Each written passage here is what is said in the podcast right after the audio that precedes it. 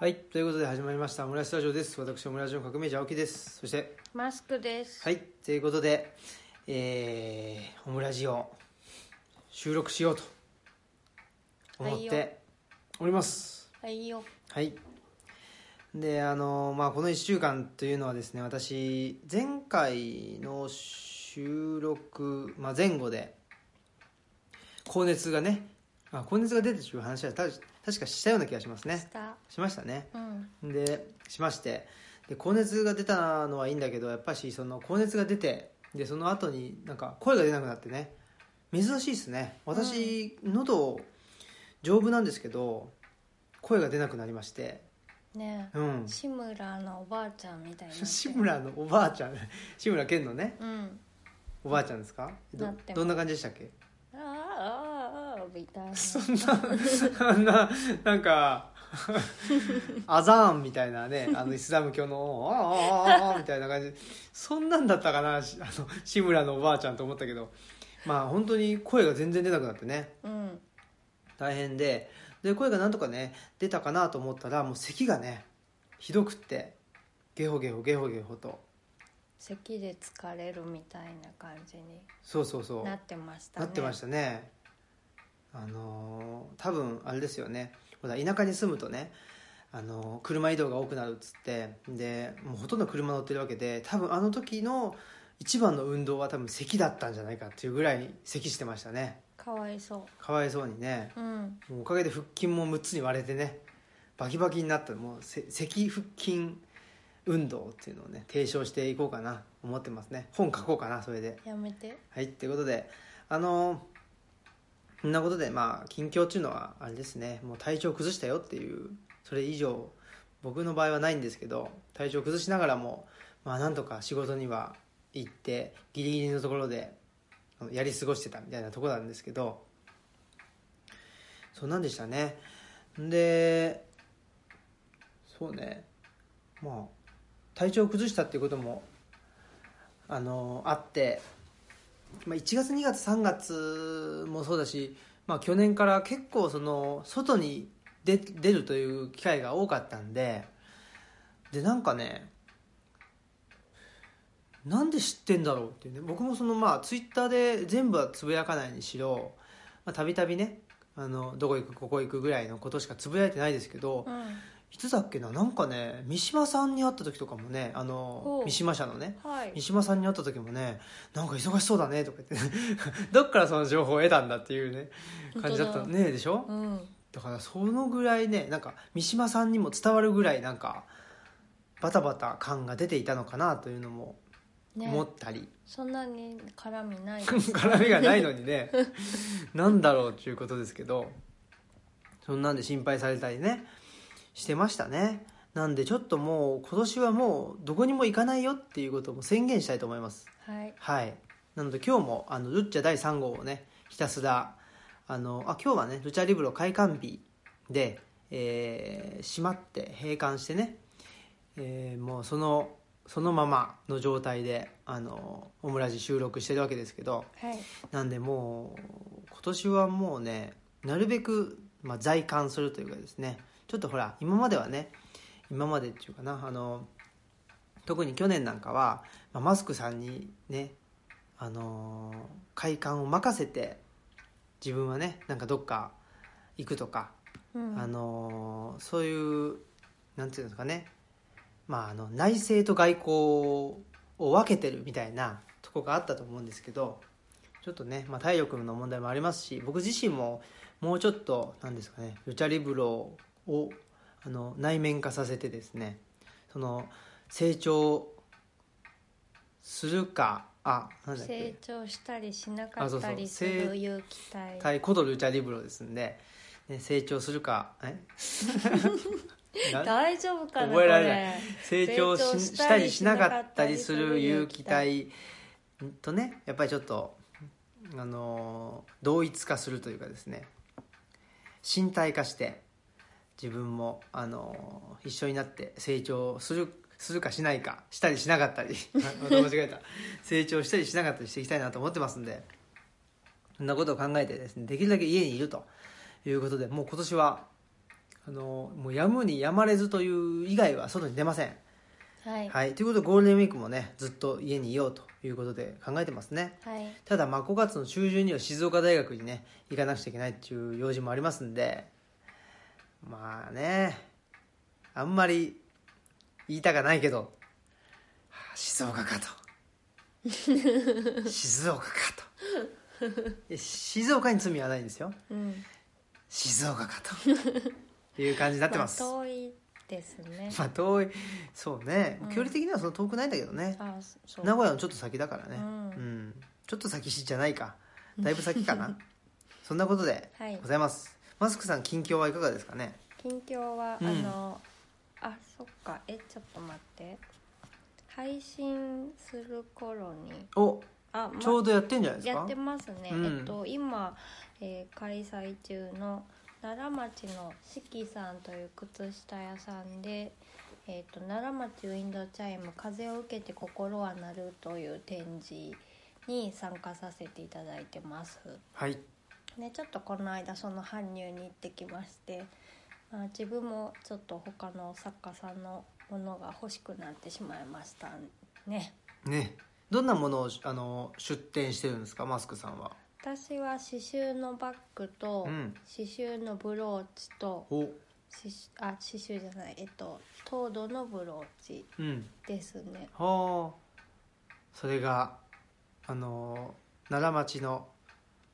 四季さん四季さんという靴下屋さんなのね靴下屋さんですへえねそこに行けば、うまあ、マスクさんのものも買うことができると、はいできますですごい可愛くて他の作家さんもうん木工のなんか木のおもちゃとか生活雑貨作ってるうん日の出製作所さんとか、うん、あとビーズとか刺繍でブローチとかアクセサリー作ってる白屋さんとかはいあとはえっとスカートとかうんパンツを作ってるニコさんという方とか、あとはえっと高橋道夫さんはサンキャッチャー出していて。うんあとは宇宙椅子さんってすごい有名だけど古墳クッションを、はいはい置いてはりますプロレス仲間でおなじみの宇宙プ室ロレねス好きなんですよ、ね、お父さんねそうそうねそうだからほらあれですよあのー、あどう忘れしちゃった あの鈴木みのるじゃなくてあほらねパンクラス系のそうそうそうえパンクラスをね一緒に立ち上げたあれどう忘れしちゃったあれ鈴木みのる山田圭一あどう忘れしちゃったねえだ誰だろう超有名な私ちょっとその辺のことをよく知らないんあでそうかそうかまあまあそのね、うんえープロレスラーであり、まあ、一流の格闘家であるところの方のですね30周年記念興行だったかな29周年だったか28周年だったかななんかそれそんな微妙なやつだったかなまあなんかねあの一緒に行こうっつってたんですよね宇宙室さんとね、でも残念ながら台風が来てしまって行けなくなったと、あったねありましたねそんなことがねえあれどう忘れしたなえヤンマーちゃんじゃないよねでも山ちゃん系ですよもちろん UWF なんで元。うんえ山崎和夫、えー安城洋二とかね ちょっとあ高の田信彦、ラジオで思い出そうとしないでください ちょっとこれは有識自体やねやばいですねはい、いじやゃあめちゃくちゃ今はもう、うんええ分かる方はお便りくださいいというやことそでんなんお便りガンガン来ますよこれ大変なことになるパンクするんじゃないかなサーバーがサーブできなくなる可能性があるとまあいうことでじゃあちょっとね僕がこの収録中に思い出したらねパッと急に言い出す可能性がありますからはいはい要注意だぞはといいうことでね聞いといてくださいはいいやーん ちょっと待ってよいやーんって言ってるえいやでもやあっぱりりますありますーありますね本当ほうらん最近さ、うんあのあれですよ、まあ、体力的にはだいぶ楽になったんですけどあの毎し毎月第1土曜日にやってたねあの竹内義和さんとブリティッシュバタードッグさんとやってたですね、えー初めてのプロレス夜話うんという、まあ、そのプロレスのトークイベントを月1でやってたじゃないですか、はいまあそういうのもあってほらあの、まあ、家からね、えー大阪まで通ってで深夜に帰ってくるみたいな生活もしつつうんええー図書館も開けつつ仕事もしつつだったんでなかなかしんどかったんですけど、でまあしんどいのが楽になったのはねだいぶいいんですけどやっぱこのプロレスの話を月1回しなくなったっていうああそっかこれはなかなか自分としてはですねまあプロレスは見続けてるんですけどちょっとねちょっとねという感じですねはいうんということでじゃあねいろいろやることありますんで、はい行きましょうかはいはい、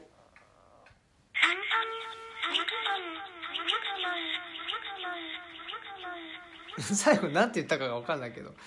サンソン・ジャクソン寂聴じゃあジャックが似ていますねはいはいということでえっとあの本を紹介しようのコーナーですねはいえっ、とそんでまあ前回かな前回いろいろと立て込んでまして紹介できなかった本を、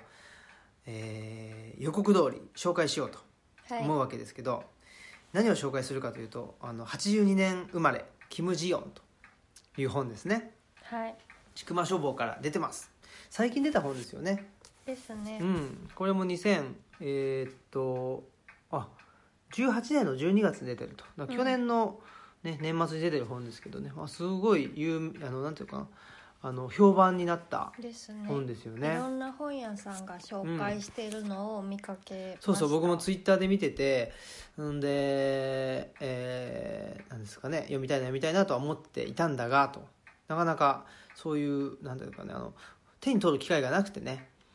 であのどこで手に取ったかと言いますとねあの神戸のあの元町にあるあの本屋さんの千三さんっていうところがありますけど、 どうぞいいですよあのちょチョコ食べてください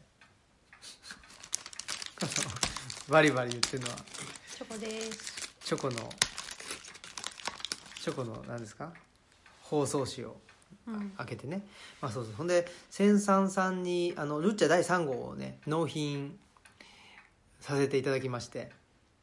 ですんで神戸に住んでる人はぜひ千三さんでルッチャ第3号をお買い求めくださいともしくは買おうか買う前か迷ってる人はね千三さんに行ってちょっとねあの手に取ってもらってルッチャっていうのはまああの一番ねその手触りがあの評判ですんで手触りが一番評判のコンテンツじゃな いそうそう雑誌ということなんでと、ね、手触りも体感してほしいなと思いますということでその千三さんに行った時に82年生まれキム・ジヨンがあったんであこれはと思って、えー買ってきたと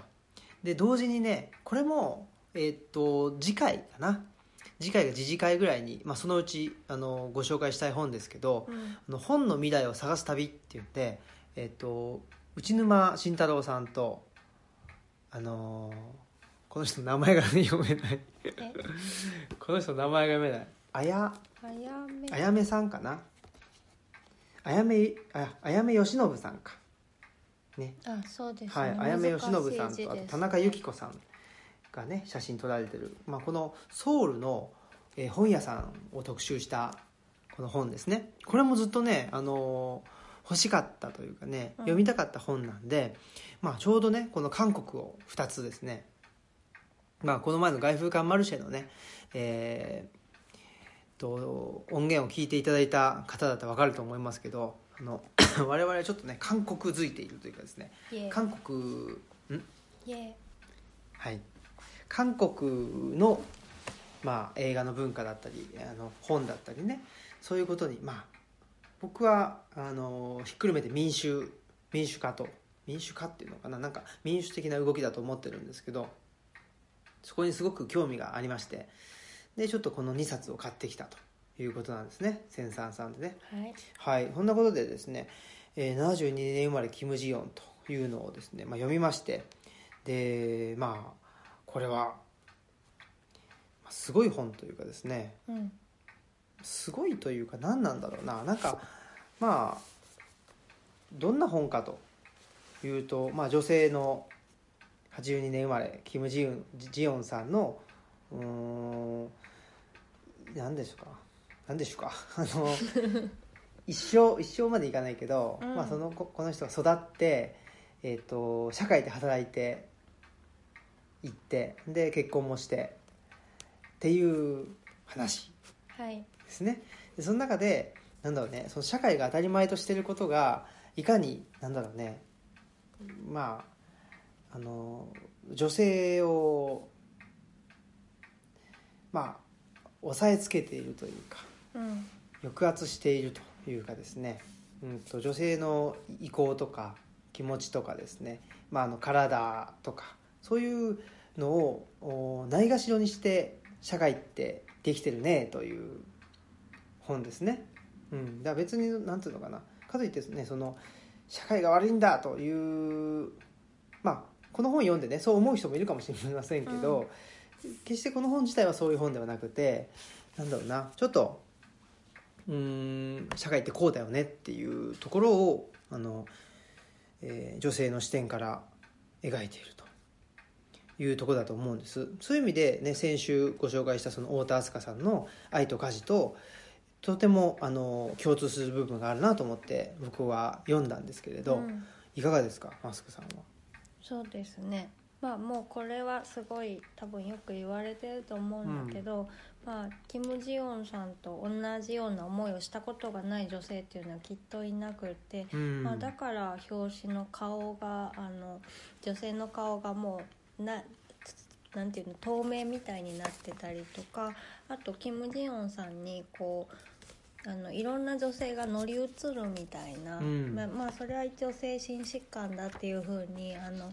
言われてるんですけど乗り移るっていうような描写があってそれはやっぱりもうこれこの主人公が誰であってもあの同じになるんじゃないかっていうぐらい女性が共通で感じてることなんじゃないかなってうん思うので、やっぱそういう意味かなっていうのはうんうん思いましたね。うんうんううんん、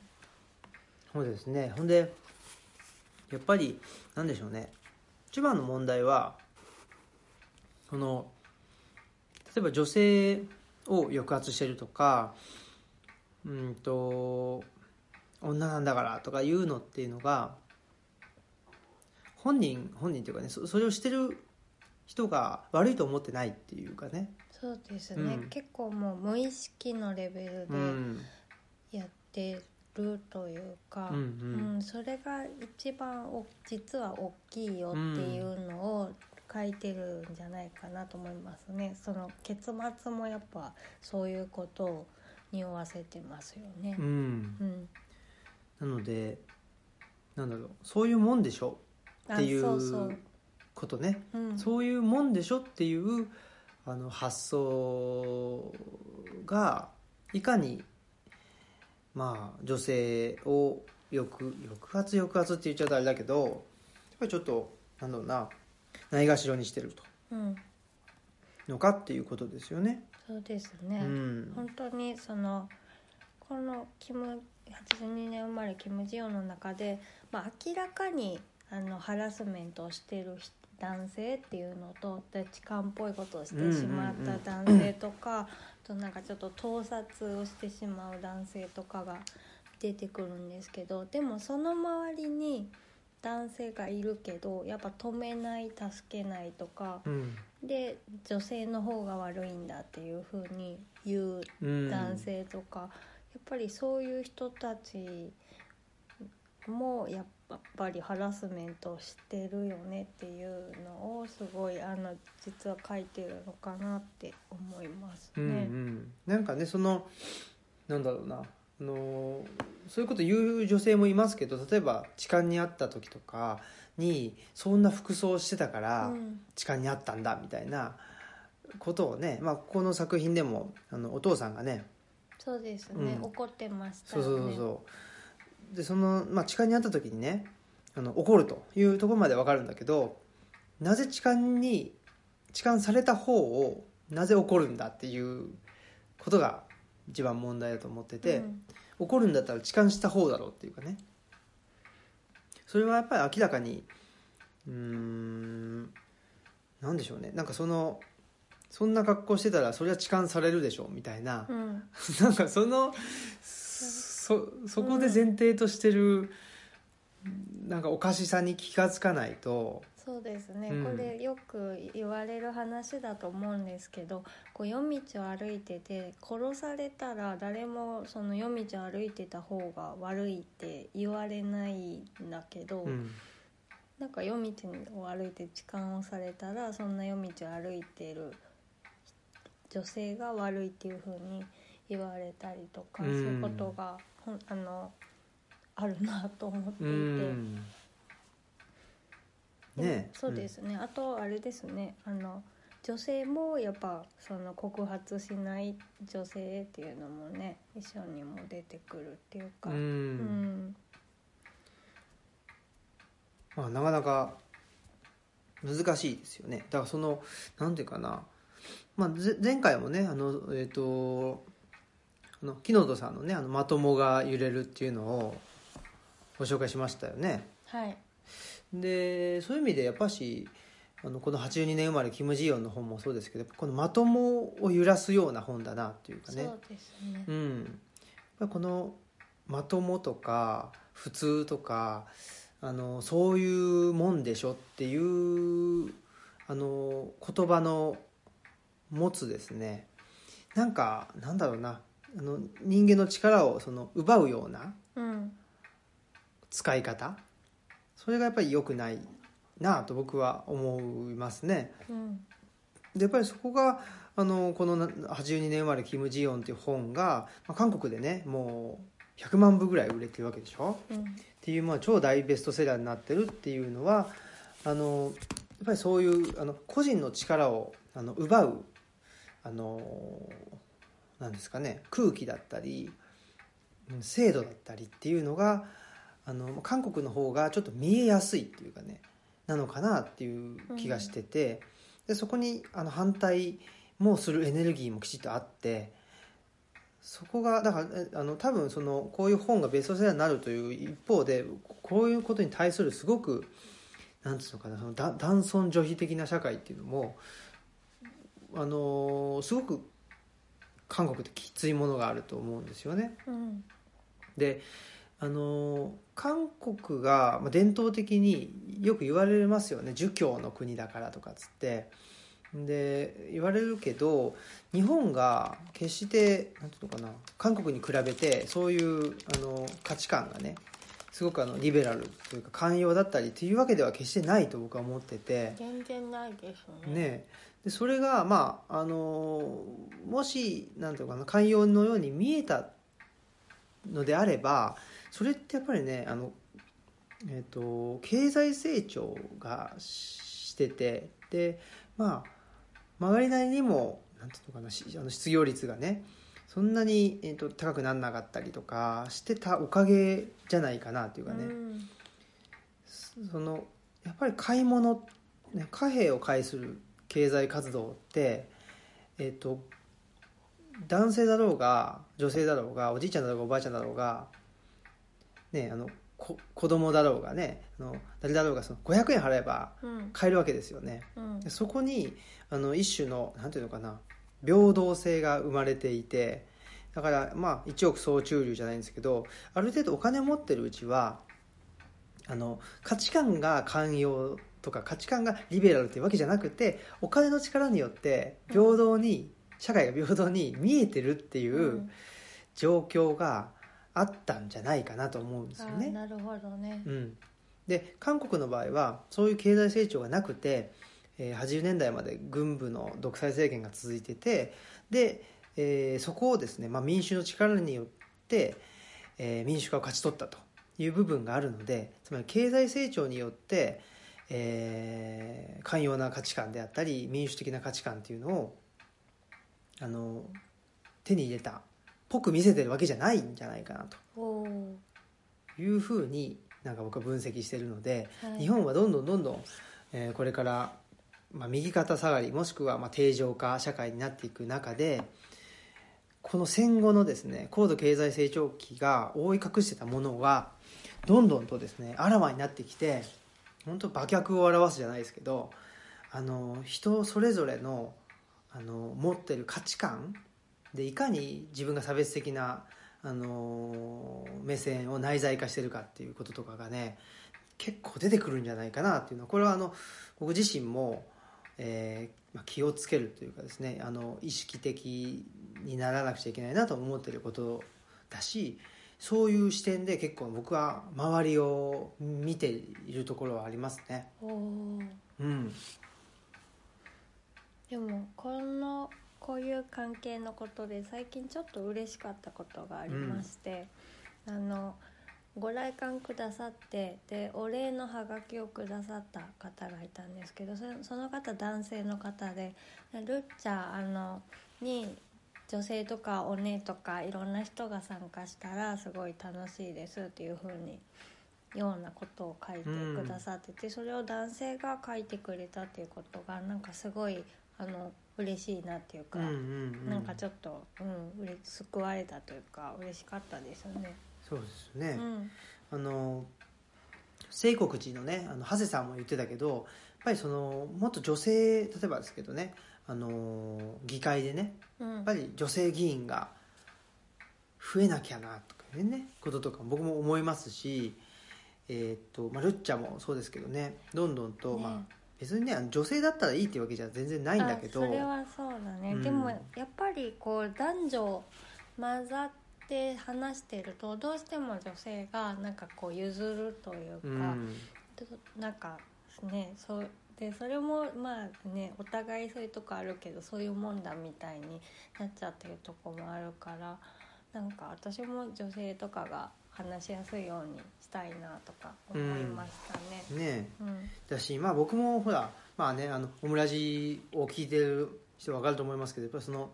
男性登場率がね非常 にたくさんいるとボンクラそうそうでやっぱり僕自身がやっぱり話しやすい人とは話してるということなんででそれがボンクラ男子なんだよね。そうなんだよねだからまあただねなんだろうなオムラジに出てくれてる人っていわゆる男性男性はしてないと思うんあですよ全然ねしてない。っうん ていうかあのあれですよね革命児さんがちょっとお姉っぽいっていうかお姉じゃないなおばさんっぽい。もうねえじゃ ないおばあさんでもほら僕の先輩のね某某島中さん曰くうん「ねえ青木君ってマツコっぽいよね」って いうそのどういうことかなって分かるんだけどあーでもねなんあとのなくマツコ感があると言われてうん、ねあ今ドラマ化してますけど吉永文さんの「昨日何食べえた?」あっあて、はいはいこれはゲイカップルの日常の話なんですけど、あの主人公のシロさんっていう弁護士の男性の方うが、んあのおばさんっぽいんでうすよね。んあのお姉っぽくなくておばさんっぽいなんかちょっと白さん感ありますよあねそうあはい私はい私おばさん感がありますうんありますあーでもねまあなんでしょうね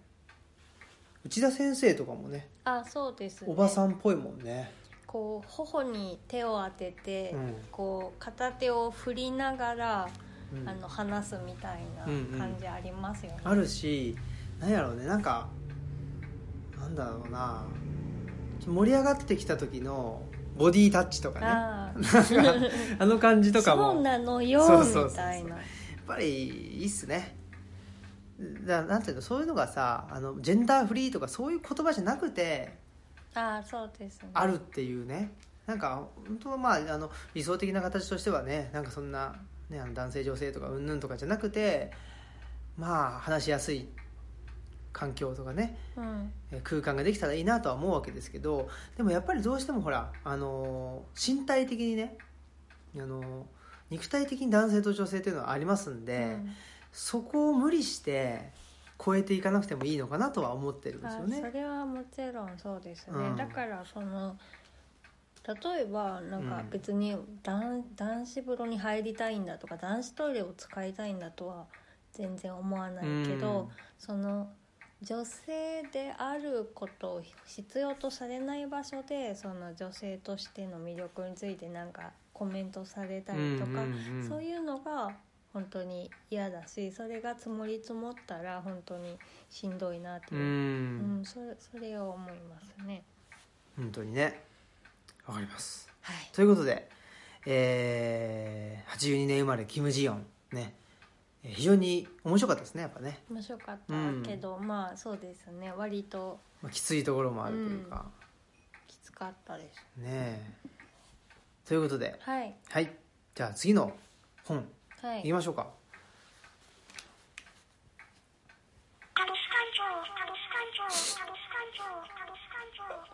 もうちょっと関西弁なんだろうかいいっすねでもカなんオスか館長いいいいと思いますうんはいあのー言い忘れてましたけどねほもうほらあのー何ですかマイクつけるのやめたっていう原点回帰原点会議でねもうマイクなしということででも iPhone のもしかしたらこれ性能上がってんじゃないかなと思ああっ拾いすぎちゃってるのかな、てそうかもしれないですね iPhone も拾うしマイクも拾うかそらうそうそうそうもそういうことかもしれうないなあすごいですね iPhone す iPhone 自体の性能が上がっているからそのマイク自体高性能なものを使うと拾いすぎちゃうっていうなるほどなそうなのかもしれないですねということで、えーはい今日2冊目本何を紹介しますか村上聡さんの「家を背負って歩いた」ですねはいえっ、とこれいつ出たんだろう2017年に関書房さんからはい出ていますはいということで、えー村上聡さんですねはいあの村上聡さんっつうとなん何の人なんでしょうねアーティストかなうん美術の現代美術現の代美術の方方みたいですね、はあはだから、えーと「家を背負って歩いた」っていうこの本はあの発泡スチロールとかで作った小さな家を村上聡さんが実際に背負って歩いて、うんで行く先々で、えー、と出会った家のあの絵を描きながら、うんこういろんなところを回ってで帰ってきてその模様を展示したという経緯がありますうね。んうん、美術家ですね。はいはい。そんでまあどっからはあの話そうかというところなんですけどえっと、まあ、まずねこの本はめちゃくちゃ面白いということなんですけど、まあ、あと日記ですよねそうですね。基本はね。基本は日記で、うんその家を背負って歩いてる時に起きたこととか感じたことを書き留めてる日記ですね。ねはい。でまああの村上さんのモチベーションというか動機としてその3.11っていうのがあって、でなんでしょうねなんか、うんえっと、自分の理解でねそのバッチリ合ってるかわからないけど、まあ、この生活で作られたものもともとが作られたものだけどなんかそれがちょっと見えにくくなってないかっていうことで、それでちょっとなんていうかそれをこう問い直すというか。うん相対化してみるっていう目的でもうここんなもんだよみたいなことをある意味突きつけてるのかなっていう感じがしましたうね。ん、あの僕このね村上聡さんのこの本と出会う前にあの実はこの「仮暮らし」っていう本がはい、ありましてね「賃貸と団地貸し借りのニュー哲学」っていうんで「えー仮暮らし」という本があってこれの、あのー書評をねあ書いてました、書ね、いたんですよ。でというのもこれを作った竹内さんっていう竹内敦さんっていう人が一回うちにも来てくれてたんかなあ。で、うん、それでえっ、となんかよかったらあの書いて感想をねくださいっていうことを言ってくれてその時に、まあ、感想書いたんですよ。はい、でかであの今もうんとウェブでねあのうんと読めますのでなんか「仮暮らし」つって調べてもらってえば多分行き着くとは思うんですけどその時にねその文章の自分の文章の中でこの村上さんの、あのー文章を引用してあで書いてたんですよ。でねどういうところを、まあ、特に引用したかっつうと、あはいえっとえ仮暮らしって移動みたいなモチーフと結びつきやすいと思うんですけど移動することと気持ちがふわふわとしてるかどうかは無関係ですからふわふわとアイデアだけを残して去っていくような人たちがいますけどちゃんと土地に対する責任を取る態度がなければいけないとは思います移動することと根付くことを両立させるというのかなっていうことを言ってるんですよね。うんでこれを移動することと根付くことを両立させるっていうのが僕この家を背負って歩くっていうことなんだろうなとうん思っててでちょうど僕らもこの東吉野村に越してきて、まあ、移住するということと、あのー移住ブームみたいなはい話をよく聞いてたし、うんえー雑誌でもね、まあ、取材されたりしていたので、まあ、この移動するっていうことの何ですかねうーん自由さと自由を感じるね自由さとで移動した先で何するかっていうねうんでその移動した先があんまりなんか思ったことと違うなと思ったらまたい移動する、ね、移住するということでも、まあ、それは確かに自由だしその自由ができるようになってきてる世の中ではあるんだけどもある程度そのそこの土地に対する責任っていうかねそういうものってどう思われてるんだろうかというかどう考えられてるんだろうかというかね。うんそういうところをちょっと考えてた時だったんでこの村上さんの移動するっていうのとあの根付くっていうなんかちょっと一見、あの矛盾するようなことを自分なりにね、まあ、自分なりにその土着っていう形で考えてた時だったので村上聡さんのねこの文章とかねこの方の活動って面白そうだなと思ってたんですよそんで、えっとルッチャを出した時に、えー、筑波のねあのーまあ、これルッチャ第3号でもの定談でも定談でもっていうかここの定談か定談を筑波のあのー千年一律コーヒーさんでやった時にはいえっと関消防さんのね高松さんが来てくれてで関消防っていうのやってるんですって言うんでそんで「どんな本出してるんですか?」って言ったらこの村上さんの「家を背負って歩いた歩いた」を出してるということだったんでで僕あんまりねその時まだ繋がってなくて実はあの自分が書評した村上さんとああうんこの家を背負って歩いたの村上さんというのがねあんまりつながってなかったんだけど、まあ、ちょっとあの気になったんでねあの読んでみようと思って読んでみたらこれはすごくあの自分の関心にバッチリ当たっているという本だと。で気づいたら自分もねあの書評で村上さんの文章を引いてるということででびっくりしてですねもうあの3段組の200何十ページあるような本なんであの分量というかね内容量はめちゃくちゃ多いんですけどまあ一気読みというかねしてしまったとあそうですね、うん私も一気読みしましたねねえというとこなんですようんはいでいいですかちょっといくつか、は僕はね、まあ、ちょっと前に読んだんでどんなところを気になって付箋貼ってたかなっていう分からないんですけどあで今ね、えっと適当に開いたページなんですけどえっとねよ読みますねはいと当たり前だけど駅ができると駅以外のところを見ることがなくなる駅を作るというのはある意味で暴力だ目的地だけ目指してより早くってつまんないのにな頭で思いついたところしか行けないっていうねうんこれはもう素晴らしいというかですねまさにあの東吉野村とか、えー東吉野が近くて、えーっと東くんが畑やってる大宇田とかなんていうのはあの駅がないわけですよ駅がないとやっぱり、あのー昔ながらのというかですね、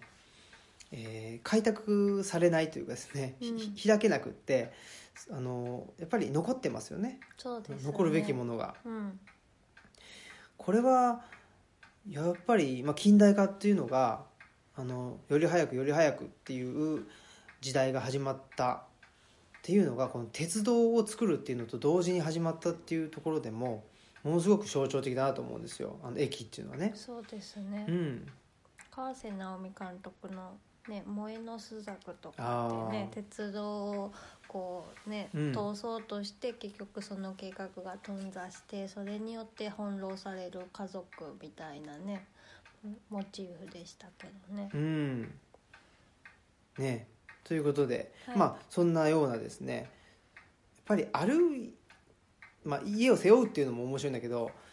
あの歩くっていうのもねなかなか面白いなというかですねなんかマスクさんはありますか気になったポイントは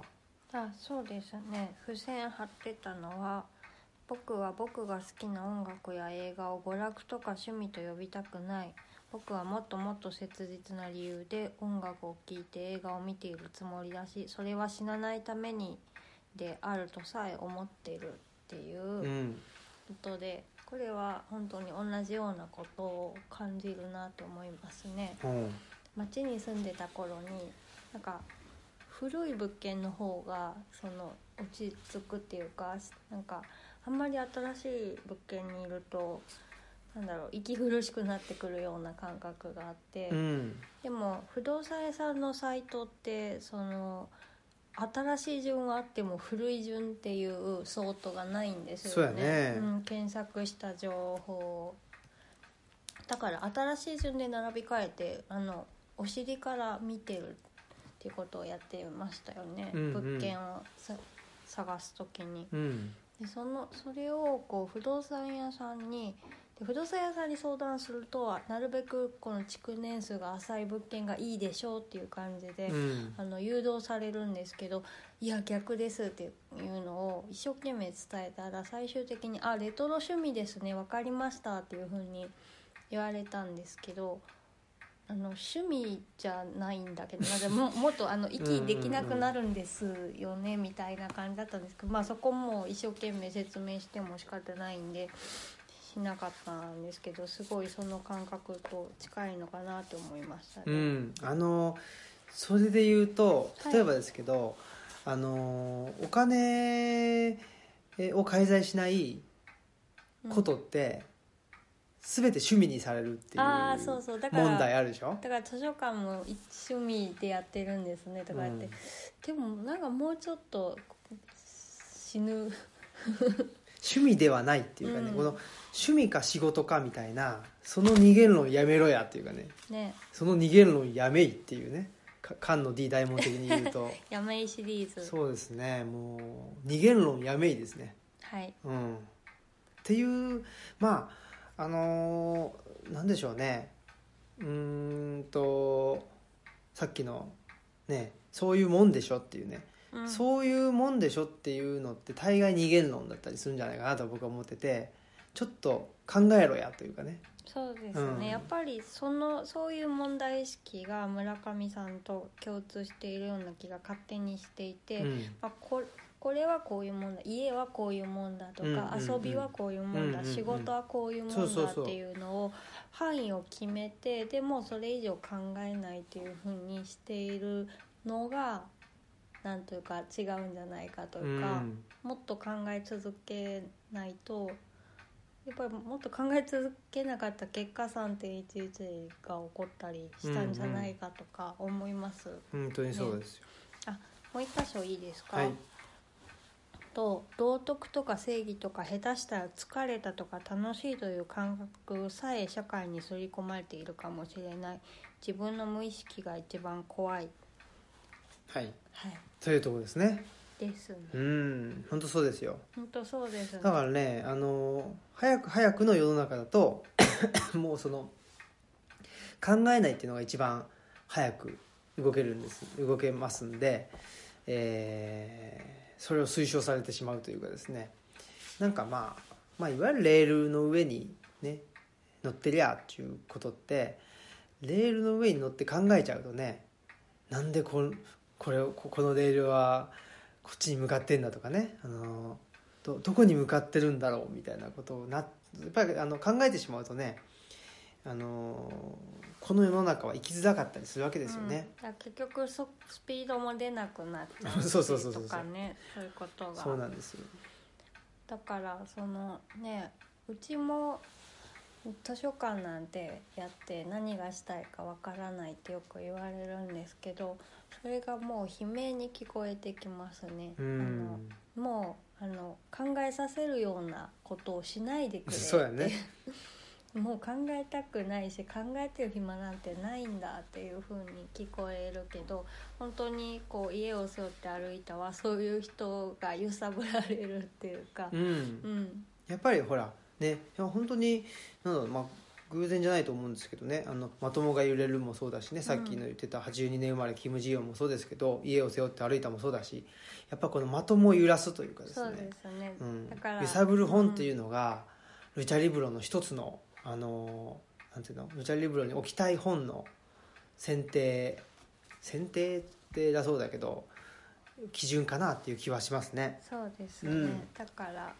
ある種の人にとっては怖い本だろうなと思いますねはいはいまあ素晴らしい本であると。ですいうことですね。まあそんでだからその関消防さんね、えー、ね高松さん関消防さんっていい,、はいい、いまあああのまあえーえーと関消防さんっていうのはあの高松さんという人がねあの一人出版社としてやってるとこですけどはいそこいいなと思ってたんで、はいはい、でま高松さんとはいはのい出会いも書いてありますよね、その中にね村上聡さんと高松さんが出会ったあうんことも書いてますね日記んに、うん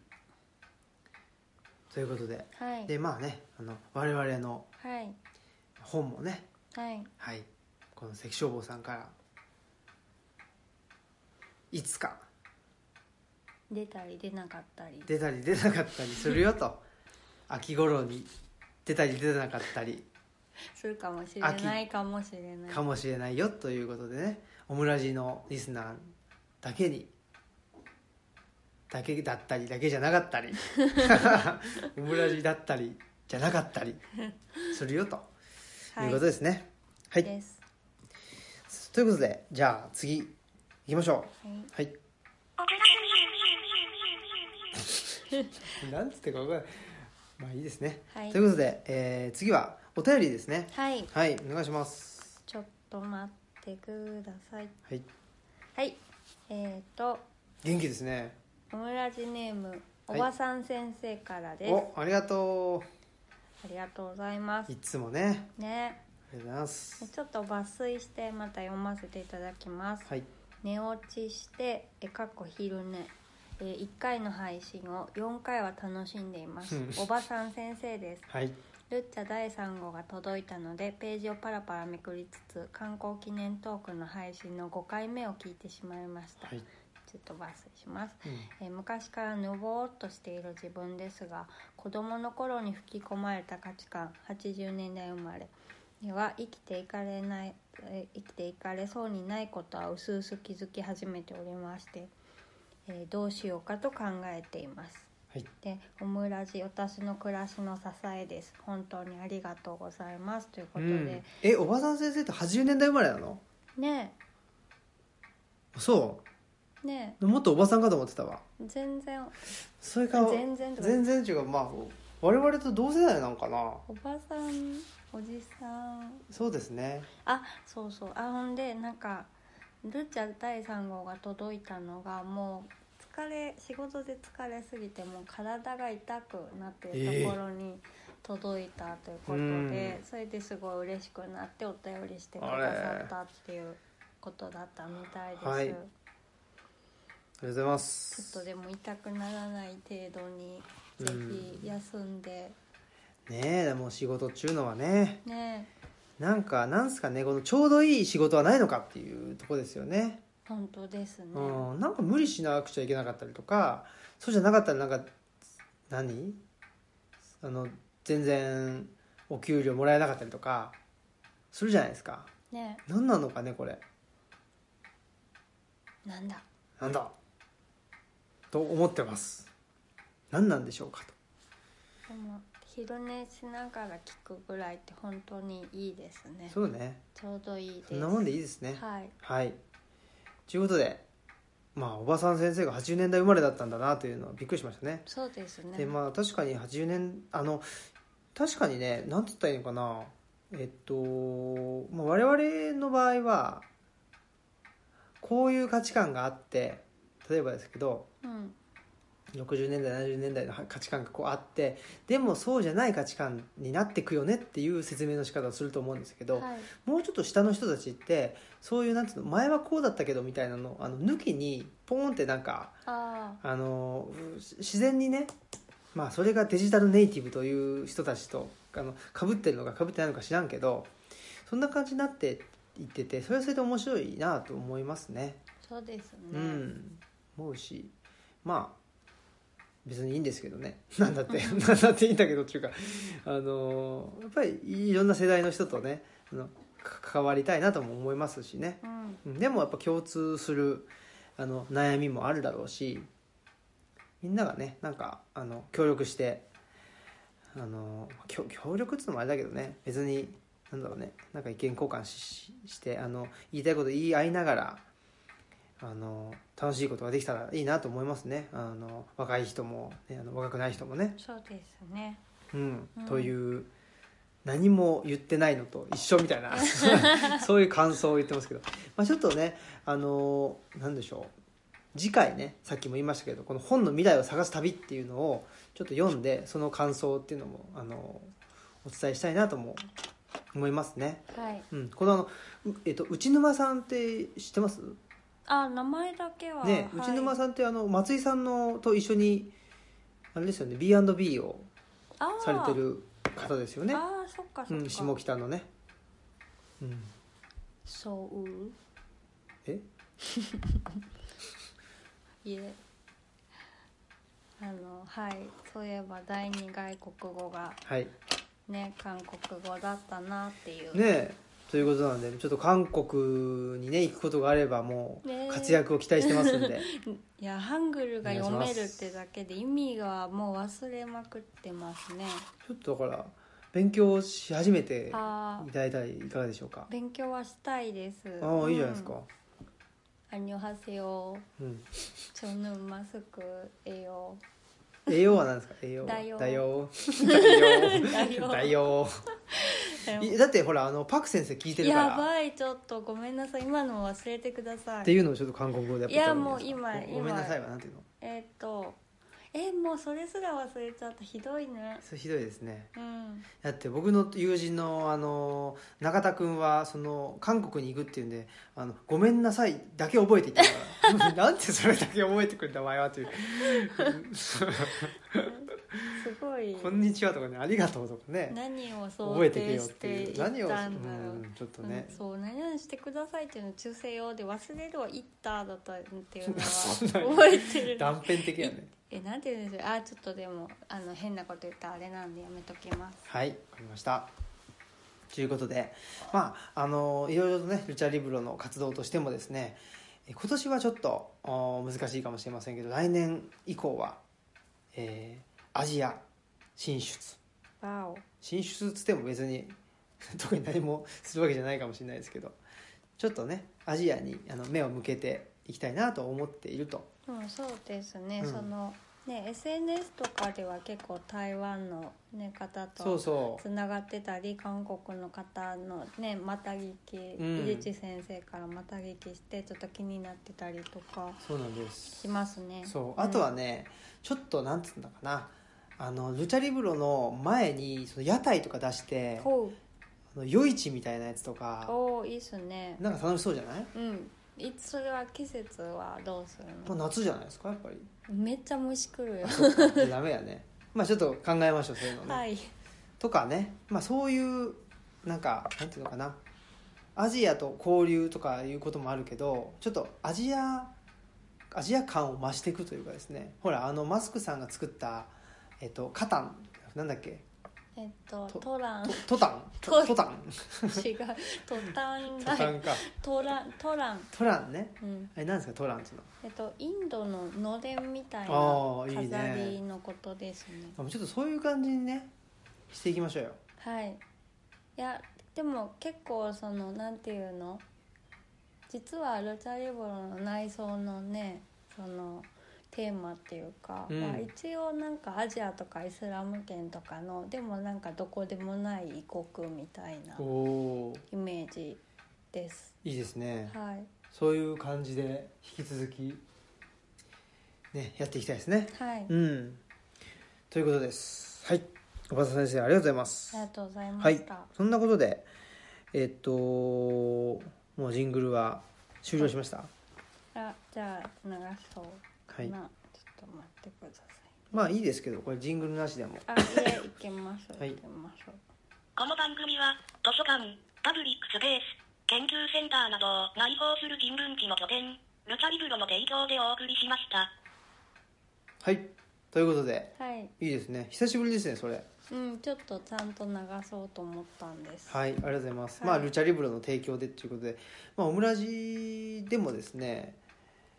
まあ、本をねやっぱりもっと紹介していきたいなと思ってねここ最近、はねい、本の紹介というのもやってるんでこんな感じでねやっていきたいですねそうですうね、んまあ本っつうのはあのキリがないわけですけれどまあねたくさんで出てるしね、うん、まあでもねそのやっぱ新旧混ざってるのでその時々のねうん面白い本をこう掘り起こしていきたいですね、そうですね本当よねはいはい今ね今何何読んでます今あーえっとね今「悲しみの秘技」若松あ英介さんのは「悲しみの秘技」読み終わって次何読もうって考えてますわかりました僕はねあの、はいトクビルというそのあのアメリカのデモクラシーっていう、ね、あ本を読んでますあはいはい19世紀の人ですけどねはいということでまあその辺の話もね、えーおいおいしていきたいなとも思っておりますはいよということで、はいえーじゃあエンディングいきましょうかねはいはい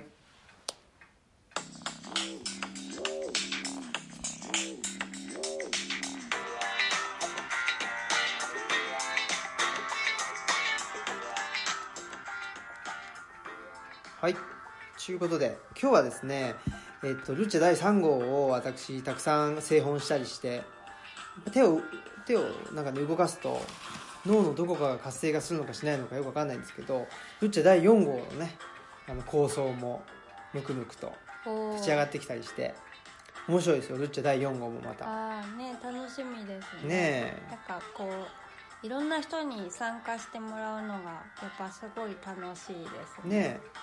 あそういえばね全然関係ないんですけど、え。はい。あのこの間前回の放送であの奈良で韓国料理美味しいとこ知らないよねって話をしたら、うん。あの太田明日香さんがここが美味しいよって教えてくれましたああ、そうやねう。んあまりがだとうごちざいょまっすと行けてないけど行きたいわめっちゃ行きたいわ、ねえつってたらねさっきあのメッセンジャーでねあのはい太田さんがね、あの「この本面白かったです」っつってね、 あの教えてくれたりあし本てる当んにでなんか嬉しいもう何でもね別にオムラジのフォームじゃなくてもいいんで、うんなんかねあの本教えてくれたりとかねそういう情報とかねなんか美味しいのあったよとかねそういうの別に僕もツイッターやってるしうんあのルチャリブルのフェイスブックでも何でもいいんでねその手段は問わないのでぜひいろいろと教えてくださいということですねねうんそうそうお客さんにもなんかいろいろ教えてもらってて今日はおすすめのアーティストを教えてもらったりとあかあねうん、あとあのこの間来た方が、まあ、よく行ってるカフェとかを教えてくれて、うんすごい行ってみたくなっちゃいまうしたね、んうんねだからほらなんていうのかなどんどんね影響を受けていきたいなっていうのを我々は思ってますねうん、ですのでまああのほらトンガ坂文庫のねえテー、オあダさんのうんうんとむあのムスカさんですよんああ本沢さんね、あそう本沢 さんねムスカさんねムスカさんみたいにやっぱりほらなんていうのかね来た人に教えてもらうみたいなあーねれいいっすよねやっぱね本当にね、ううんちもなんかお客さんに本借りたりとかしてて、そういうそういうことでいいよねそうそうそう、ん、いいと思いまそうすそうということではいえっと次 8, 8月じゃないわ5月5日はいですけど「答えのない時代と生き方」というテーマで土着人類学研究会がありましてはいゲスト角光ひろみさん、ね福光さんもより元気になってですね、まあ、ソーシャルワーカーってことなんで、うん、面まあ白い、そうですねということでぜひ来てくださいということでございますではあ本日のお相手はオムラジオ革命児青木とマスクでした。はいさよなさよならら。